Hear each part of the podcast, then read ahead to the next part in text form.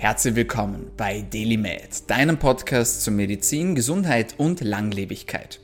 Du bist hier, weil du daran glaubst, dass Gesundheit das Wichtigste ist und sich durch deine täglichen Aktionen und Gedanken positiv beeinflussen lässt. Mein Name ist Dr. Dominik Klug und es freut mich, dass du heute wieder mit dabei bist. In dieser Special Episode haben wir dir die wichtigsten und spannenden Facts zum Thema Ernährung aus dem letzten Jahr unserer Podcast-Episoden zusammengefasst und wir präsentieren sie dir hier in einer Masterclass zum Thema Ernährung.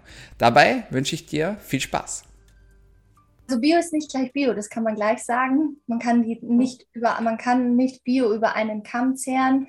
Es gibt ja diese verschiedenen Zertifizierungen, die wir ja alle so kennen. Ich nenne jetzt keine Namen und da gibt es aber wahnsinnige Unterschiede, wirklich wahnsinnige Unterschiede. Also allein im Vergleich zu den bekannt, drei bekanntesten deutschen äh, Bio-Vereinigungen im Vergleich zu diesem europäischen Biosiegel. Das kennt man ja auch. Äh, da haben wir jetzt in den letzten Jahren sehr, sehr viele Produkte, vor allem in, in Billigdiscountern, die ja gesehen haben, so wir müssen jetzt auch auf, den, auf diesen Bio-Trend aufspringen und haben dann aber meistens, nicht immer, aber meistens dieses EU-Bio-Zertifikat. Und wenn man sich da mal anschaut, was für Bedingungen dahinter stecken, dann ist es ehrlich gesagt, also wirklich nur so, dass die Tiere gerade so gesund bleiben oder vielleicht auch nicht. Also da geht es dann zum Beispiel darum, wie viele Hühner dürfen in einem Stall sein. Bei dem einen sind es äh, 300, bei dem anderen sind es 3500. Müssen diese Hühner ähm, Zulauf zur Wiese haben, ja oder nein? Es gibt auch welche, wo diese, also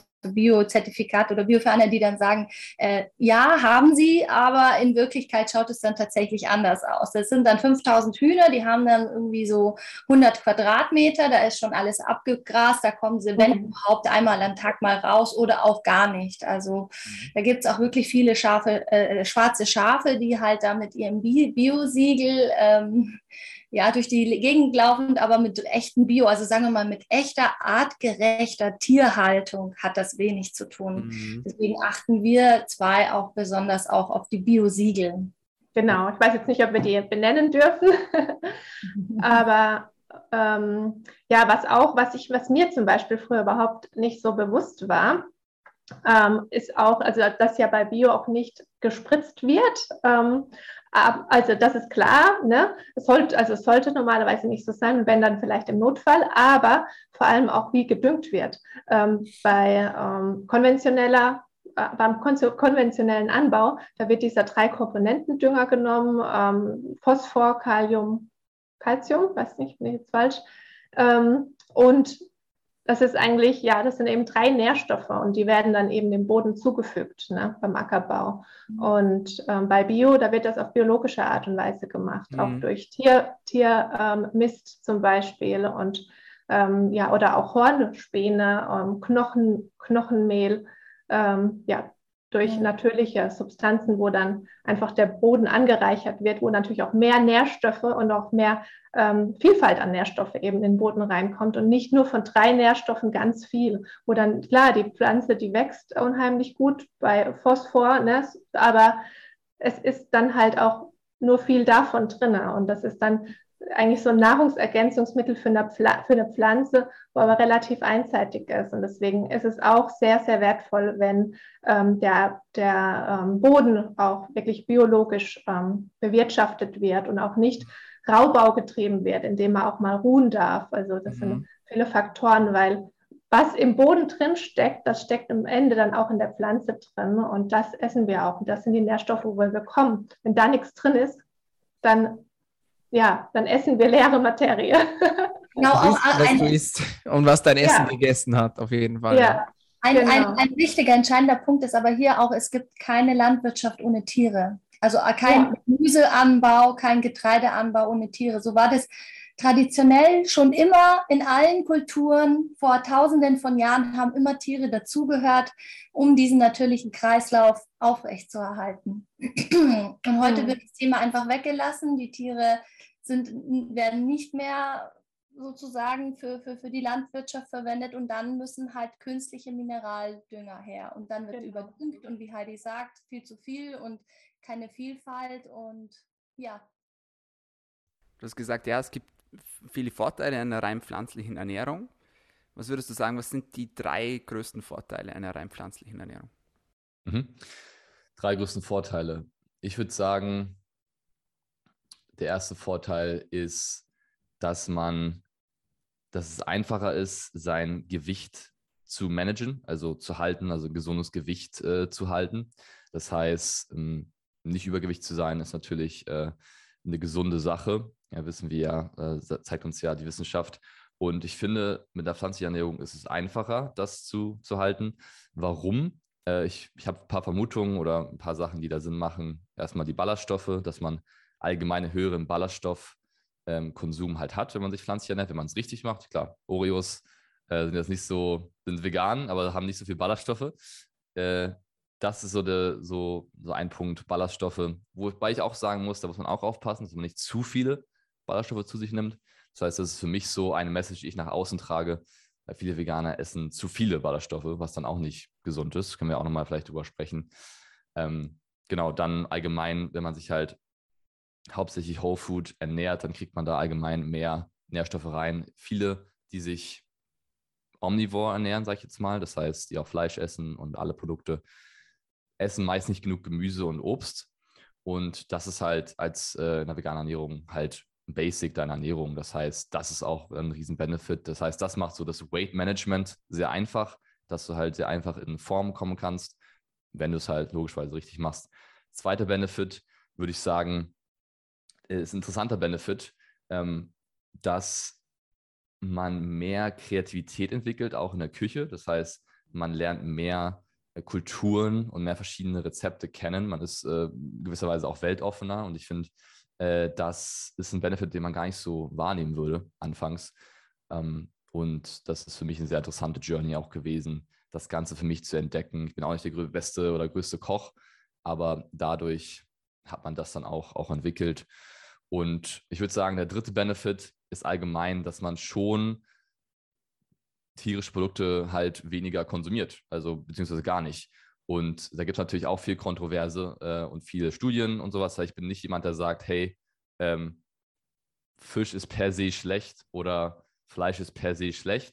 Es gibt verschiedene Sachen, die man auf jeden Fall vermeiden sollte, meiner Meinung nach. Also Sachen wie verarbeitete Fleischsachen wie Salami und Co. Das sind so Sachen, die man auf jeden Fall vermeiden sollte, meiner Meinung nach.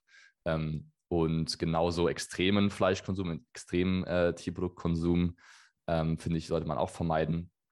Gibt es ja verschiedene, verschiedene äh, gesundheitliche Folgen, die es davon dann, dann haben kann.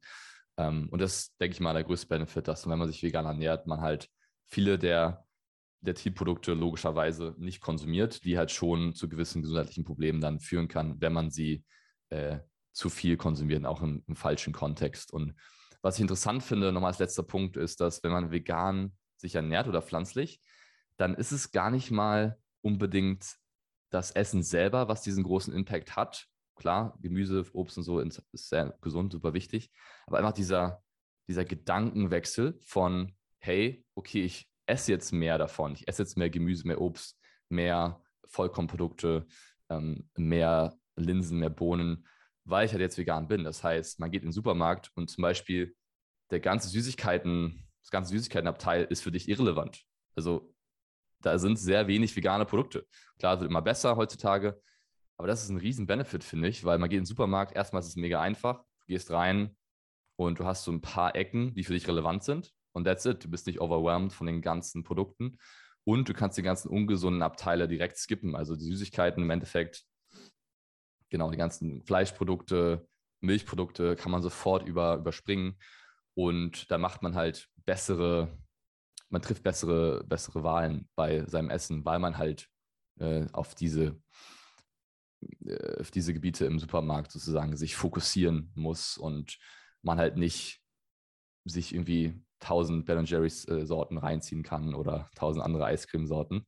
Ähm, wenn man dann mal Lust drauf hat, kann man es trotzdem machen. Man findet ja heutzutage sehr viele ähm, gute vegane Alternativprodukte, sei es jetzt Käse oder, oder Eiscreme. Und ich bin auch ein Befürworter von einer balancierten äh, Diät. Das heißt, eine Mischung aus sehr gesunden Lebensmitteln, aber man kann sich auch mal was gönnen.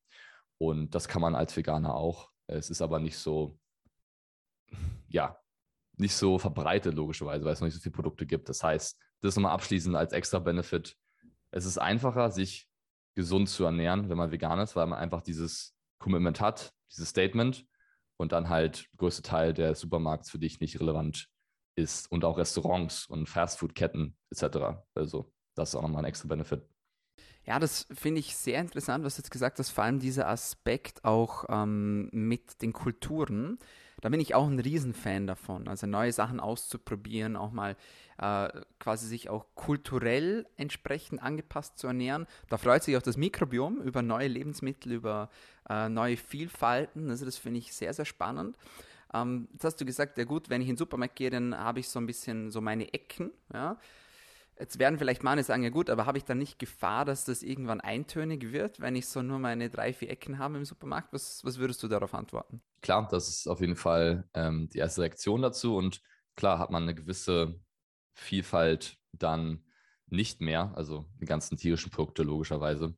Aber wie gesagt, ich finde es interessant, was es mit dir macht, denn du wirst dann kreativer und du findest diese Rezepte, die du sonst vielleicht nie probieren würdest und anstelle immer nur Hähnchen, Brokkoli und Reis zu essen, isst du dann halt äh, mal ein Teriyaki Tofu Fry, also ein Stir Fry oder sowas. Und mittlerweile macht es das Ganze sehr einfach. Es gibt sehr viele Rezepte online, sehr viele gute Ressourcen, die man nutzen kann, um das auch vielfältig zu gestalten. Und ich finde sogar, wenn man ganz ehrlich ist, viele Menschen wollen ja gesund bleiben, aber es soll auch einfach sein, nicht wahr? Es soll auch äh, intuitiv sein und nicht so schwer, nicht so, ja, nicht so overwhelming. Und das finde ich, kann man mit der veganen Ernährung sehr gut, weil du halt nur diese Punkte hast und dann damit arbeitest du. Und das macht es halt sehr einfach. Du hast dein Tofu, du hast dein Seitan, du hast ähm, dein Tempeh also als, als Eiweißquellen und dann kann man halt damit äh, arbeiten und es kommen trotzdem immer mehr Sachen dazu. Es gibt mittlerweile auch Pea-Meat, also Fleisch in Anführungszeichen, was auf Erbseneiweiß basierend ist zum Beispiel. Oder ähm, auch Mykoprotein heißt das, ist aus, aus Pilzen gewonnen, äh, ist auch sehr, sehr hohen Eiweiß. Das heißt, es kommen mehr Produkte. Das heißt, das wird auf jeden Fall besser. Diese Variety wird auf jeden Fall mehr werden die nächsten Jahre. Gleichzeitig ist es aber auch, meiner Meinung nach, ähm, macht das Ganze noch einfacher, ähm, gesund zu bleiben und sich gesund zu ernähren. Und man hat nicht so dieses, äh, ja, dieses riesen, diese riesen Auswahl die einen halt dann verwirrt irgendwie ja, hinterlässt. Das ist so mein, mein Take auf jeden Fall. Thema Fasten. Extended Fast. Das ist etwas, das interessiert unglaublich viele Menschen und das ist etwas, da kann man auch sehr, sehr viel falsch machen. Prinzipiell, was muss man alles beachten? Punkt Nummer eins. Ich würde niemandem einen Extended Fast empfehlen, der nicht zuvor zumindest schon mal in irgendeiner Art und Weise gefastet hat. Warum? Erstens, es macht diese Sache viel, viel schwerer. Und wir kommen auch wieder zu diesem spirituellen Gedanken zurück, warum das man eigentlich fastet. Und viele Menschen wissen eigentlich gar nicht, warum das sie fasten. Sagen, ja, okay, ich weiß, das stabilisiert meinen Blutzuckerspiegel. Ich weiß, da kann meine Leber kann Ketonkörper produzieren. Ähm, ich weiß, ich kann Power generieren, ich kann Autophagie ankurbeln und so weiter und so fort aber auch dieser spirituelle Aspekt, auch was das Verhältnis zum Essen betrifft beispielsweise, das ist etwas, das wird ganz, ganz oft vergessen, wenn es ums Thema Fasten geht. So diese Wertschätzung von Nahrungsmitteln, die uns die Natur hergibt, aber auch wie fühle ich mich denn gerade? Habe ich überhaupt noch Hunger? Bin ich satt? Das ist ja etwas, das auch in der heutigen Zeit schon fast zu einer Volkskrankheit geworden ist, dass man eigentlich gar nicht mehr richtig weiß, was ist ein Hunger? Und Menschen, die sagen, ja, wenn der Bauch knurrt, dann kann ich euch sagen, dann ist es kein Hunger, sondern ist halt der Bauch leer. Und das muss man sich auch mal vor Augen führen, dass man sagt, okay, wie fühle ich mich eigentlich, wenn ich wirklich Hunger habe? Was passiert da in meinem Körper? Wie fühle ich mich dabei? Wie ist meine Stimmung? Wie ist mein Gemüt? Ja, werde ich zur Snickers-Diva und brauche schnell Kalorien? Oder bin ich jemand, der das sehr gut tolerieren kann? Bin ich jemand, der mehr Leistungsfähigkeit im Sport bringen kann, der mental besser klar werden kann? Was hat das für Auswirkungen auf meinen Stuhlgang und so weiter und so fort? Das sind alles ja, wichtige Dinge, wenn es ums Thema Fasten geht. Und deswegen Punkt Nummer eins, ich würde jedem empfehlen, bevor er einen externen Fast macht, sich mal mit diesen Themen zu beschäftigen und sich auch mit einem normalen Fastenfenster zu beschäftigen. Was ist ein normales Fastenfenster? Klassiker ist natürlich das 16 zu 8 Fasten, das so ein bisschen zu einer Modeerscheinung auch geworden ist. Und viele Menschen kennen das unter dem Begriff Fasten. Denken, ja, okay, 8 Stunden Essen, 16 Stunden Pause und dann bin ich schon drin im Fasten. Stimmt auch. Ja? Was viele Menschen aber nicht wissen, ist, dass eigentlich ein normales Fastenfenster bereits dann beginnt, wenn ich länger eine Nahrungskarenz halte, als wenn ich esse. Das bedeutet, wenn ich zum Beispiel ein 13-11-Fenster mache, also 13 Stunden kein Essen, 11 Stunden Essen, dann bin ich bereits in einem Fastenfenster drin. Das ist eine Möglichkeit. Dann kann man das langsam steigern. Ja? 14, 10, 15, 9, 16, 8, 20, 4. Also alle diese Möglichkeiten gibt es, dann kann man sich dann langsam herantasten. Ja, es gibt Menschen, die sollten nicht fasten. Deswegen auch bevor du fastest oder bevor du einen Extended Fast machst, machst, klär das unbedingt vorher mit einem Gesundheitsexperten ab, beziehungsweise mit deiner Gesundheitsexpertin, ob das dir überhaupt gut tut, wie du das machen solltest, ob du das überhaupt machen solltest. Das ist der nächste Punkt. Der dritte Punkt ist dann, es gibt ja noch mehr Fastenformen. Und wir haben in dieser Themenwoche bereits einige davon auf Instagram angesprochen. Ähm, eine Form beispielsweise ist das sogenannte 5 zu 2 Fasten. 5 zu 2 Fasten bedeutet, man schnappt sich zwei Tage in der Woche und versucht an diesen Tagen die Kalorien auf ein Minimum zu reduzieren. Das heißt beispielsweise um 75 Prozent Reduktion. Oder, hm, wie es gerade meine Partnerin zum Beispiel macht, man kann sich auf 600 Kalorien an diesen beiden Tagen beschränken. Also pro Tag 600 Kalorien. Das heißt, jeweils eine Kleinigkeit essen, dann den Rest des Tages nichts essen, beziehungsweise aber natürlich viel trinken. Und deswegen ähm, ist das auch eine Variante, die man gut machen kann. Dann gibt es das OMAD, One Meal a Day, die sogenannte Warrior Diet, so wie das die Krieger früher gemacht haben. Das heißt, nur eine Mahlzeit pro Tag. Meistens wählt man ein Abendessen oder ein frühes Abendessen, so um 17, 18 Uhr und versucht dann alle Kalorien in einer Mahlzeit zu essen. Ich persönlich tue mir damit sehr, sehr schwer, muss ich sagen, weil es natürlich auch aufwendig ist und weil man sich wahrscheinlich danach fühlt, äh, als ob man platzen würde. Es ist aber etwas, das viele Menschen auch praktizieren, das für manche Menschen funktionieren kann, für manche Menschen auch nicht. Schlussendlich müsste man es natürlich ausprobieren. Man hat dann aber eigentlich schon fast die Situation, dass man sich in einem Extended Fast befindet. Das heißt, Extended Fast ab 24 Stunden. Und wenn ich ein One Meal a Day mache, dann habe ich quasi ein Fast-Fastenfenster von knapp 24 Stunden. Also etwas, das man auch nicht unterschätzen sollte und das für Anfänger meiner Meinung nach nicht geeignet ist. Dann gibt es natürlich noch andere Fastenformen, wie zum Beispiel ein Proteinfast, bei dem man ähm, an gewissen Tagen unter 30 Gramm Proteine konsumiert. Man kann das noch weiter reduzieren, aber das ist auch eine Möglichkeit, die man machen kann. Ist auch ein Fasten, also ein, eine Fastenform. Dann gibt es den sogenannten Crescendo-Fast, ja, also wo man quasi einen Tag normal ist, einen Tag fastet, einen Tag wieder normal ist, einen Tag fastet und so weiter und so fort. Da gibt es den Bulletproof Fast. Bulletproof Fast bedeutet nichts anderes als ein normales Fastenfenster zu halten, beispielsweise 16,8, in dem aber beispielsweise ein Bulletproof Kaffee erlaubt ist. Ein Bulletproof Kaffee mit MCT-Öl und Minimalbutter. Da streiten sich so ein bisschen die Geister. Erhöht das äh, die Kalorienuptake im Körper, beziehungsweise äh, bricht es überhaupt das Fastenfenster, wenn ich da so eine Mahlzeit in Form von einem Bulletproof Kaffee konsumiere? Ähm, wie gesagt, es gibt verschiedene Meinungen dazu. Manche sagen ja, der Großteil sagt allerdings nein, weil die Ketonkörper ähm, so ein bisschen diesen klassischen Kreislauf durchbrechen und direkt die Ketonkörperproduktion in der Leber ankurbeln können, die dann wiederum in Form von Kalorien zur Verfügung steht. Nicht mal wenig, sondern es sind dann schon mehrere hundert Kalorien, die da aus Ketonkörper quasi äquivalent regeneriert werden können. Also auch das ist eine Möglichkeit. Ihr seht schon, es gibt Tonnen verschiedene Fastenformen. Jetzt ist natürlich die große Frage, welche Fastenform ist denn die richtige für mich? Und da ist die Antwort ganz klar, es kommt darauf an. Ja? Wer bist du? Was machst du? Was hast du schon alles gemacht? Wie ernährst du dich normalerweise? Bist du krank? Bist du gesund? Hast du irgendein Problem, was den Stoffwechsel betrifft? Ähm, was siehst du im Fasten? Ja, wo möchtest du hin? Was ist dein Ziel? Möchtest du deine Ernährung optimieren? Möchtest du mehr Energie haben? Möchtest du im Sport besser sein? Ähm, möchtest du Darmbeschwerden lindern und so weiter und so fort? Insulinsensitivität verbessern? Alle diese Dinge, bei dem kann das Fasten theoretisch weiterhelfen. Also sei dir darüber im Klaren, warum dass du das Ganze machst. Das ist etwas, das ich essentiell finde, wenn es ums Thema Fasten geht. Man hat das Spermidin, man, man würde es jetzt immer denken, natürlich vom Namen her, das kommt wahrscheinlich von der Samenflüssigkeit. Ne?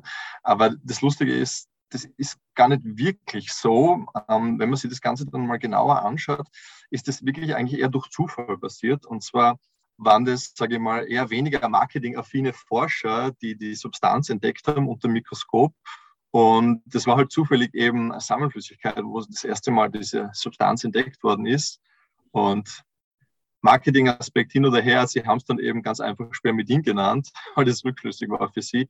Und seitdem gibt es eben diesen Namen und seitdem glaubt man eben daran, dass dieses Spermidin eben auch ähm, vor allem mit Sperma zu tun hat. Ist aber leider nicht so. Und zwar ist es eben so, dass das Spermidin ähm, sehr stark auch in Pflanzen vorkommt. Das heißt, vor allem in Art Keimlingen, also man spricht da zum Beispiel von gekeimten oder noch ungekeimten Substanzen, das heißt, aus denen die Pflanze hervorgeht. Mhm. Bei uns ist es eben so, wir haben das Ganze aus dem Weizenkeim, deswegen arbeiten wir eben auch mit diesem Rohstoff, also wieder der Substanz, wo Fischspermidin drinnen ist, und bauen eben aus dieser Substanz, aus diesem natürlichen Rohstoff dann auch unsere Produkte auf. Mhm. Und das war eigentlich ein bisschen dieses Know-how, was auch aus, von der, von der Karl-Franzens-Universität übergeben wurde, dieses Know-how über, wo ist Spermidin enthalten, was ist es genau, was kann es und wie kann man das Ganze auch weiterführen und daraus auch Produkte entwickeln. Ja, absolut. Wie sieht es aus mit Käseprodukten? Ist da auch Spermidin enthalten? Da ist auch Spermidin drin. Das ist auch recht spannend. Also es gibt einige Substanzen, wo Spermidin in recht hoher Konzentration enthalten ist, unter anderem eben Weizenkeime wäre eines davon. Dann wäre eben ähm, Soja hat auch Spermidin, Shiitake-Pilze, und man kennt es eben auch, so wie du jetzt erwähnt hast, ähm, diese gereiften Käse vor allem. Ja? Also diese lang gereiften, die bilden dann in diesem Reifungsprozess doch eine recht große Konzentration von Spermidin an. Warum das so ist, weiß man nicht genau. Aber es ist recht spannend für uns natürlich, weil man kann dann dahingehend auch die Ernährung ein bisschen anpassen. Ja, okay. das muss man sehr spannend, sehr interessant. Gehen wir ein bisschen auf die Effekte ein von Spermidin. Warum ist es so interessant für uns und vor allem auch für das Thema Langlebigkeit? Ja, ja Spermidin an sich ist ja ein, ein Polyamin und wie gesagt, Polyamine sind Pflanzenstoffe hauptsächlich. Das Spannende ist, man hat eben herausgefunden, dass diese Polyamine einen, einen wichtigen Faktor bei der sogenannten Autophagie haben. Und da eben vor allem das Spermidin. Das heißt, Autophagie, da muss man jetzt, glaube ich, bei Null mal anfangen. Was ist die Autophagie? Ähm, Autophagie ist nichts anderes als Zellerneuerung. So beschreiben wir das immer. Und Zellerneuerung ist eigentlich ein Prozess, der innerhalb der Zelle stattfindet, der, wie der Name schon sagt, die Zelle, man kann sagen, reinigt von innen heraus. Weil Zellen im Laufe des Lebens, also der Mensch besteht aus unzähligen verschiedenen Zellen, da gibt es Gehirnzellen, ähm, es gibt Hautzellen, Epithelzellen und so weiter, aber alle Zellen haben ein ähnliches Schicksal. Sie werden älter und irgendwann werden sie langsamer, sie sammeln schädliche Proteinaggregate an oder Dinge, die sie verlangsamen und dann sterben sie. Der Körper muss dann wieder aktiv werden, muss neue Zellen bilden und gewisse Zelltypen bilden sich schneller, gewisse langsamer. Und das ist eigentlich ein recht mühsamer Prozess für den Körper. Die Zellerneuerung hingegen schafft es, dass die Zellen, wenn sie alt werden, einfach nicht so schnell in diesen Stadion des Todes übergehen und des Langsamwerden, sondern wenn sie sich schafft, von innen heraus zu reinigen, das heißt, diese schädlichen Zellproteinbestandteile wieder zu verdauen und wieder zu verwerten als Energie, dann kann die Zelle auch länger aktiv sein und länger am Leben bleiben. Und das ist eben der schöne Effekt der Zellerneuerung.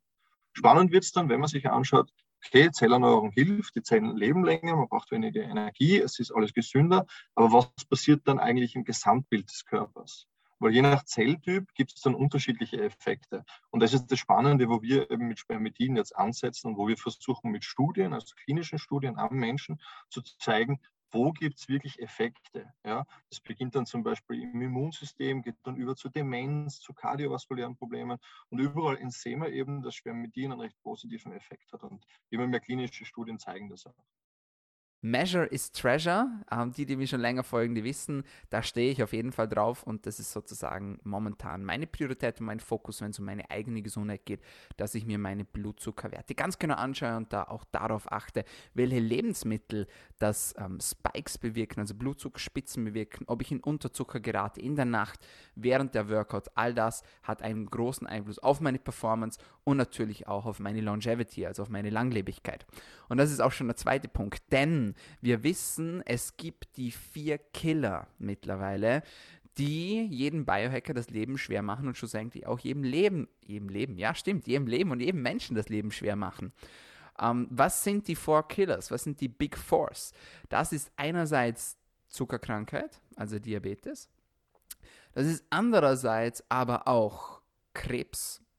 Das ist Nummer zwei. Nummer drei Herz-Kreislauf-Erkrankungen und Nummer vier Demenz und vor allem hier zu nennen ist die Alzheimer-Demenz. Das sind die vier Killer, die es unbedingt zu vermeiden geht. So, und jetzt gibt es aber eine Kleinigkeit, die man beachten muss, nämlich beim Thema Blutzucker, beziehungsweise wenn wir über das Thema Zuckerstoffwechsel, Insulin sprechen, dann müssen wir uns im Klaren sein, dass wenn diese Schiene aus dem Gleichgewicht gerät, wir automatisch den Weg für die anderen drei großen Killerebenen. Das heißt, ein Blutzucker, der nicht in der Range ist und der suboptimal ist, der vielleicht sogar wirklich krankhaft ist, der ebnet nicht nur die Richtung für eine Zuckerkrankheit, welche eine große Überraschung, sondern auch für Alzheimer-Demenz, weswegen sie auch mittlerweile als Diabetes Typ 3 bezeichnet wird. Dann des Weiteren auch für Krebserkrankungen. Das ist auch mega spannend, denn überall, wo wir ein Übermaß an Zucker haben, fördern wir Entzündung. Und Entzündung ist bekanntlicherweise die Grundlage jeglichen Übels, was Krankheiten betrifft, auch teilweise für Krebserkrankungen. Ja, es gibt noch viele andere Einflussfaktoren, das ist mir klar. Verschiedene Toxine, genetische Faktoren. Wir sprechen von Dingen wie von Rauchen, wir sprechen von Dingen wie von Nachtdienst, ist mittlerweile von der WHO auch ein anerkannter Risikofaktor für Krebserkrankungen und von vielen, vielen, vielen, vielen, vielen anderen Dingen. Aber wir müssen uns auch im Klaren sein, dass ein krankhafter Zuckerstoffwechsel den Weg für manche Krebsarten ebnen kann und was auch ganz, ganz wichtig ist, dass viele Krebsarten von Zucker ihr Überleben gewährleisten. Das heißt, bei manchen Krebsarten kann es von Vorteil sein, wenn man auf eine ketogene Ernährungsform umswitcht, um das Tumorwachstum eventuell unter Umständen sogar einbremsen zu können. Das geht nicht für jede Krebsart, das geht nur für eine gewisse ähm, Auswahl von verschiedenen Tumoren, aber da gibt es auch ganz, ganz interessante wissenschaftliche Daten dazu. Ein pathologischer, also krankhafter Zuckerstoffwechsel ebnet allerdings auch den Weg für Herz-Kreislauf-Erkrankungen. Und wir sprechen da natürlich auch von den drastischen Folgen, wie beispielsweise von Herzinfarkten oder von Schlaganfällen. Auch das sind Dinge, die wollen wir nicht haben, beziehungsweise wir wollen sie möglichst lange natürlich nicht in unserem Leben haben, denn das kann uns alle möglichen Folgeprobleme bereiten, unter anderem auch natürlich das Ende des Lebens. Und sind wir uns ganz ehrlich, schlussendlich gehen wir alle aus diesem Leben hinaus und zwar nicht lebend, aber ihr wisst Bescheid, die Biohacker, die haben sich dem langen Leben verschrieben und nicht nur dem langen Leben, sondern auch dem langen, lebenswerten Leben, also sozusagen dem Leben nicht nur mehr Jahre geben, sondern den Jahren auch mehr Leben zu geben. Gut, also wir haben auf jeden Fall die Wichtigkeit und die Notwendigkeit eines optimal funktionierenden Blutzuckerstoffwechsels geklärt. Und jetzt kommt das Thema Insulin ins Spiel. Was ist Insulin? Insulin ist ein sehr, sehr wichtiges Hormon in unserem Körper, das von der Bauchspeicheldrüse produziert wird und dort vor allem von den Beta-Zellen der Inselzellen der Bauchspeicheldrüse. Das heißt, das Ganze ist ein endokriner Stoff, das heißt, der Stoff wird ins Blut abgegeben, um schlussendlich für verschiedene Funktionen und Effekte zu sorgen. Der wichtigste natürlich, dass wir Zucker, vor allem Glucose, in unsere Zellen, das heißt in unsere Muskelzellen, aber auch in unsere Fettzellen hineinbringen können. Das heißt, man kann sich das Ganze so vorstellen, wir haben es schon besprochen im Podcast, kleine Zusammenfassung nur an dieser Stelle. Man kann sich das Ganze so vorstellen, dass das Insulin sich das Blutzuckermolekül schnappt, wie den Türsteher den Disco-Besucher schnappt, den er gerade aus dem Club rauswerfen möchte und schnappt ihn, nimmt ihn mit sich und bringt ihn zur Türe, also zur Zelle und liefert dann dort den Zucker bzw ja, das Glukosemolekül ab und das kann dann von der Zelle verwertet werden und aufgenommen werden. Das ist eine Aufgabe des Insulins. Aber nicht nur Zuckermoleküle können vom Insulin in die Muskeln, in die Fettzellen aufgenommen werden, sondern auch Aminosäuren können dadurch beschleunigt in die Zelle aufgenommen werden können, aber auch Salze wie beispielsweise Kalium. Des Weiteren hilft Insulin bei verschiedenen Aufbauvorgängen im Körper. Aufbauvorgänge, man nennt es auch anabole Stoffwechselvorgänge. Viele kennen das Wort Anabolika. Anabolika oder Anabol bedeutet nichts anderes als Aufbau. Was wird denn aufgebaut? Einerseits fördert Insulin die Synthese von sogenannten Glykogen. Glykogen sind Verzweigungen, also Vernetzungen von verschiedenen Zuckermolekülen, die als Speicherform von Kohlenhydraten schlussendlich dienen in unserer Muskulatur und in unserer Leber. Gleichzeitig kann ähm, Insulin jedoch auch ähm, die Speicherung von Triglyceriden steigern und auch bedingen.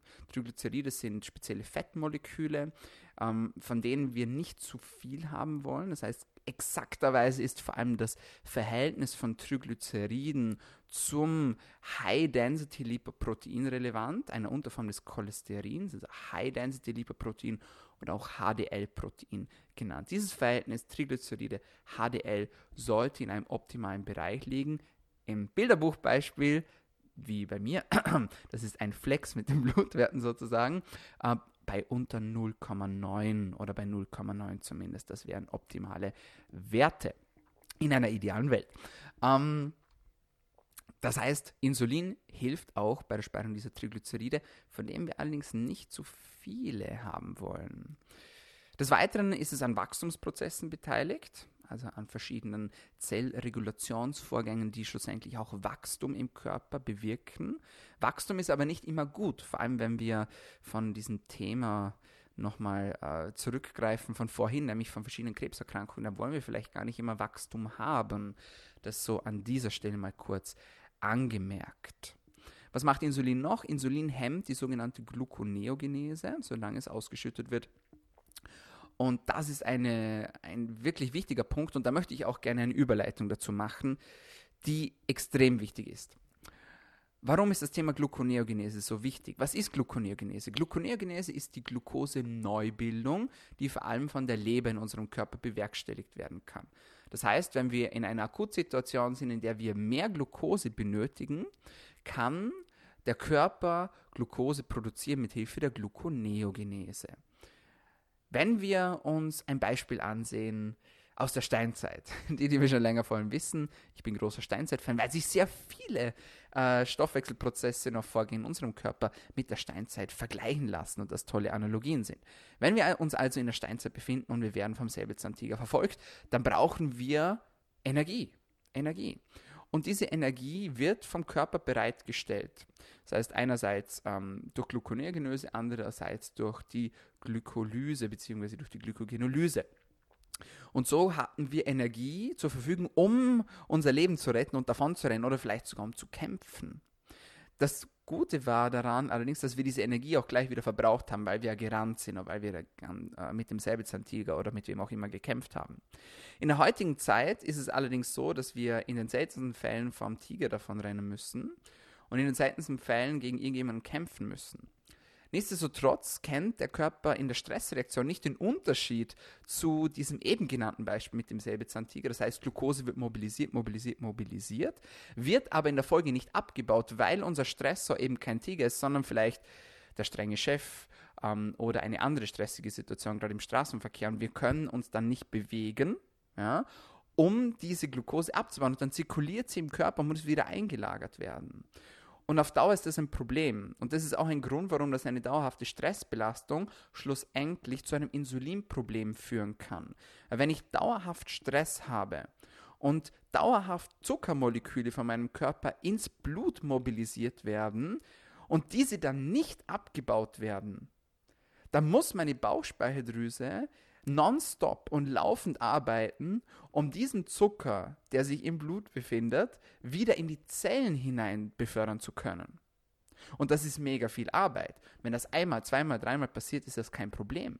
Aber wenn ich mich in einem Zustand des Dauerstresses befinde und meine Bauchspeicheldrüse nur noch pumpen, pumpen, pumpen muss, dann hat das Insulin, das von der Bauchspeicheldrüse produziert wird, irgendwann ein Problem, beziehungsweise der Körper hat irgendwann ein Problem mit diesem Insulin. Es hat dann nämlich sozusagen im wahrsten Sinne des Wortes die Nase gestrichen voll vom Insulin.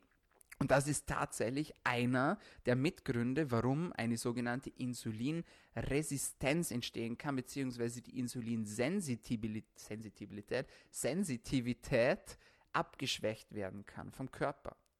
Das heißt, nochmal zur Zusammenfassung. Unser Körper braucht Insulin, um den Zucker in die Zellen hineinzubekommen.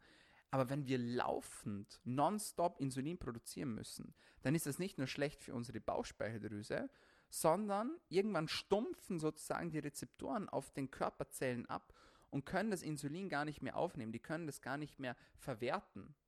Und dann bleibt der Zucker in unserem Blutsystem, in unseren Blutgefäßen drin und dort wiederum kann er Schaden anrichten. Es ist ein Riesenunterschied, ob ich meinen inneren Schweinehund, der nichts anderes tut, als diese bewährten Programme, diese Gewohnheiten zu überwachen und gegen äußere Einflüsse zu verteidigen. Es ist wesentlich sinnvoller, den an einem einzigen Tag in der Woche, ich nenne ihn auch den Schweinehundeschulentag, mal auf gesund zu stellen. Das bedeutet, man nimmt sich nur mal einen Tag in der Woche vor und an diesem Tag hält man eben bestimmte Regeln ein. Also die Standards, die man kennt, mehr Gemüse essen, mal Esspausen einhalten, ist gar nicht so einfach, Esspausen einzuhalten, weil viele unter Naschdemenz leiden. Also diese ständige Zwischendurchfuttern, ohne es gar nicht bewusst wahrzunehmen. Dann in jeder Mahlzeit ein bisschen Eiweiß drin. Einmal am Tag eine sogenannte Kohlenhydratdelle. Das bedeutet ein Gericht von den drei, mindestens ein Gericht, das eben maximal 25 Gramm Gesamtkohlenhydrate beinhaltet, damit der Körper auch in dieser Phase wieder mal lernt, Fettstoffwechsel zu haben. Bei vielen Menschen funktioniert der Fettstoffwechsel gar nicht mehr, weil sie morgens, mittags, abends und eben zwischendurch Kohlenhydrate essen und der Körper eben ganz fleißig gelernt hat, diese Kohlenhydrate zu verbrennen.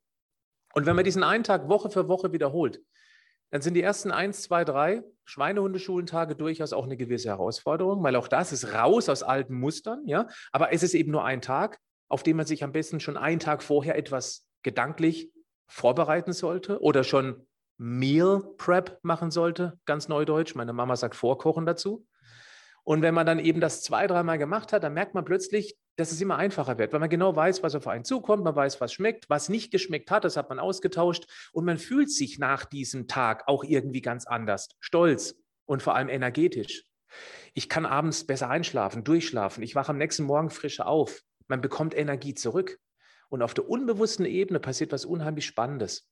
Wir haben ein ganz krasses Gegenüberstellen, einen Kontrast zwischen diesem, nennen wir ihn mal, den perfekten Tag und den noch nicht perfekten Tagen. Zum ersten Mal wird einem bewusst, wie einfach das doch tatsächlich ist, der äh, Schweinehundeschulentag im Vergleich zu den normalen Tagen und wie gut man sich fühlt.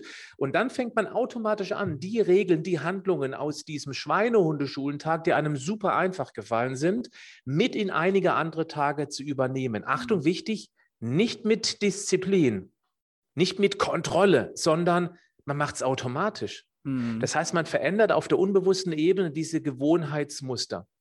Und wenn man sich jetzt noch ein bisschen Zeit lässt und genau weiß, warum man das eigentlich möchte, sich gesünder ernähren, warum man abnehmen möchte. Es reicht nämlich nicht zu sagen, ich möchte 10 Kilogramm abnehmen. Das wäre wie, ja, ich möchte nach Italien fahren.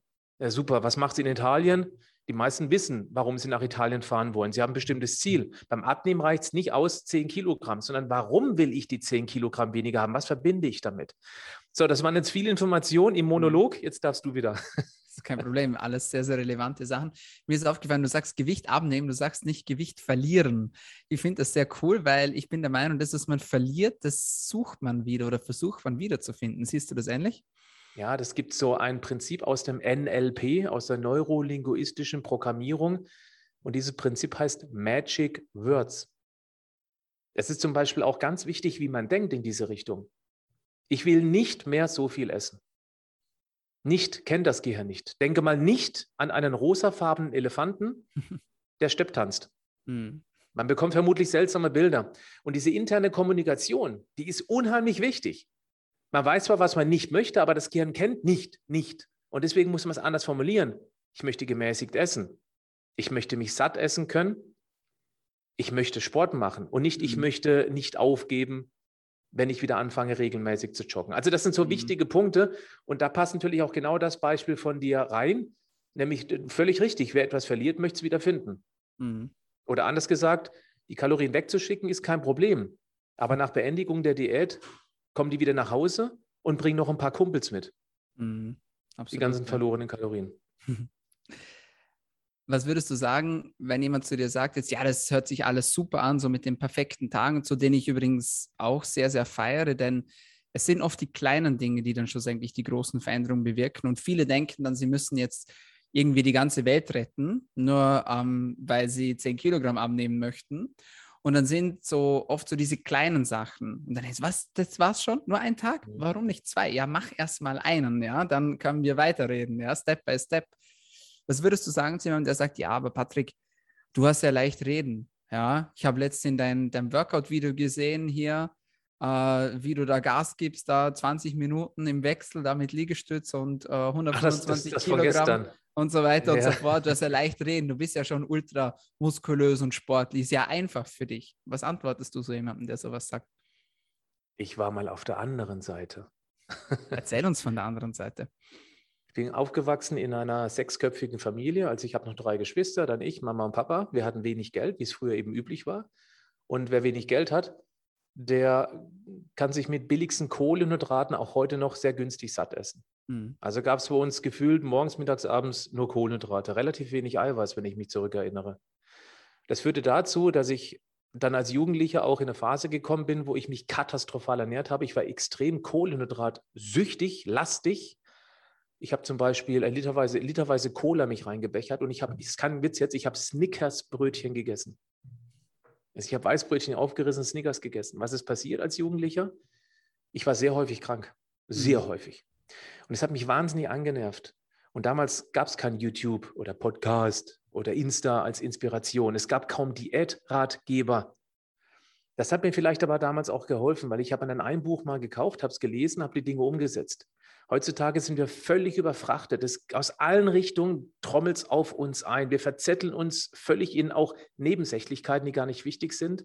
Da passt auch der Spruch, sie stieg auf ihr Pferd und ritt in alle Richtungen davon. Was ich aber gemacht habe, ist, ich hatte den Weitblick. Ich, mir war völlig klar, dass ich von jetzt auf gleich niemals die Disziplin aufbringen könnte, eine knallharte Diät durchzuziehen. Das wusste ich damals, da war ich klug genug. Es war damals mit 16, als ich mich entschieden habe, was zu verändern. Im Rückblick hat es ungefähr vier, vielleicht fünf Jahre lang gedauert, bis ich meine Ernährung umgestellt hatte. Also ich hatte auch die Geduld, ganz wichtiger Mhm. Punkt. Ich bin Ja. sogar mein, der Meinung, das, das ist der entscheidende Punkt. Ja. Ich bin ein Mensch, ich habe schon immer einen Weitblick gehabt. Also ich sehe mich heute schon, wie ich mit 60 aussehe und mich fühle, mit 80. Und damals war es eben, mit 16 wusste ich, wie mit 25, mit 35, mit 45. Jetzt Mhm. bin ich knapp 48. Ich würde sagen, ich bin in der Form meines Lebens. Ich habe mir aber auch Zeit gelassen auf diesem Weg. Und das ist der wichtigste Punkt. Wenn man nur eine Sache mitnehmen möchte aus diesem Podcast hier, dann ist es diesen Weitblick zu haben, Hellseher zu spielen, sozusagen. Mhm. Ja. Ich muss aber auch zugeben, Dominik, ich hatte damals einen großen Vorteil, den viele heute nicht haben. Ich hatte damals keinerlei Verpflichtung. Ich hatte weder Familie, jetzt habe ich Familie, ich habe zwei kleine Kinder, ich habe eine Frau, ich bin noch sehr glücklich verheiratet. Und wenn jemand sich mit 25, 35, 45 oder älter entscheidet, dann hat er schon durchaus andere Verpflichtungen. Und da ist es noch wichtiger, dass man eben mit einer kleinen Sache anfängt. Und jetzt wichtig und dann eben auch regelmäßig erkennt, dass das Glas halb voll ist und nicht halb leer. Denn jetzt kommt ein ganz entscheidender Punkt. Und das ist die nächste Big Message hier in diesem Podcast. Wir sollten uns unbedingt darauf fokussieren und konzentrieren, was wir erreicht haben und nicht, was wir nicht erreicht haben, was wir nicht umgesetzt haben. Das tun viele Menschen. Die nehmen sich Dinge vor und ärgern sich am Ende des Tages über die eine Sache, die überhaupt gar nicht gelungen ist heute. Aber sie blenden komplett die zwei, drei, vier andere Dinge aus. Vielleicht nur die eine Sache, die einem richtig gut gelungen ist. Und wenn wir uns darauf konzentrieren, was uns gelungen ist, dann, dann, dann, dann füllen wir unser Unterbewusstsein mit Selbstbewusstsein auf mit Selbstverantwortung auf. Ein ganz entscheidender Punkt, wie ich meine. Mhm. Ja, großer Punkt. Ganz großer Punkt, weil ich glaube, das ist etwas, mit dem viele Menschen heutzutage Probleme haben, gerade im Zeitalter von Social Media und Co. Ja, Vergleich ist ganz übel. Mhm. Vergleich ist übel, ja. Und äh, man muss da auch, also ich glaube, wir sind beide eher auf der Creator-Seite, sage ich jetzt mal. Wir sind eher Menschen, die Content machen, anstatt zu konsumieren. Aber ich beobachte es auch bei mir, ja, dass man da mal sich verschwimmen kann, ja, und sich dann wieder zurückkommen und sagen, so, jetzt aber mal zurück hier, ja, äh, das bist nicht du, ja, und du hast dein ja, Leben, ja. ja, und jeder steht woanders im Leben, jeder hat andere Aufgaben zu erfüllen und jeder ist anders weit auf seiner Reise. Ja. Du hast aber wahrscheinlich gestern auch bei diesem Workout, was du dir angeschaut hast bei mir, ist ja auch so ein Beispiel. Das ist bekloppt, was ich da gemacht habe. Ich mache CrossFit, das werden nicht alle kennen. Das ist eine sehr intensive Intervallsportart, wo man wirklich an die Leistungsgrenze geht. Ich nenne es auch Nahtoderlebnis. Und äh, manchmal mache ich eben völlig verrückte Sachen, zeige das auch. Das tue ich deshalb, damit ich eben auch meiner Community zeige, auch mit knapp 48 kann man auch topfit sein, ja. wenn man den Weitblick hat und sich gesund ernährt und eben verhältnismäßig gesund lebt. Ich lebe nicht ausschließlich gesund, das ist ein völliger Quatsch. Das war überhaupt nicht notwendig. Pareto-Prinzip 80-20. Mhm. So, meine Freunde, das war's von uns für heute bei DailyMed, deinem Podcast zu Medizin, Gesundheit und Langlebigkeit. Ich hoffe, diese Masterclass zum Thema Ernährung war spannend für dich. Und wenn du sagst, ja, aber ich möchte noch tiefer reintauchen in diese Welt der Lebensmittel und der verschiedenen Ernährungsformen, du möchtest mehr Energie und mehr Power haben im beruflichen und privaten Alltag, vielleicht möchtest du auch dein Wunschgewicht erreichen, dann ist das DailyMed Coaching genau das Richtige für dich.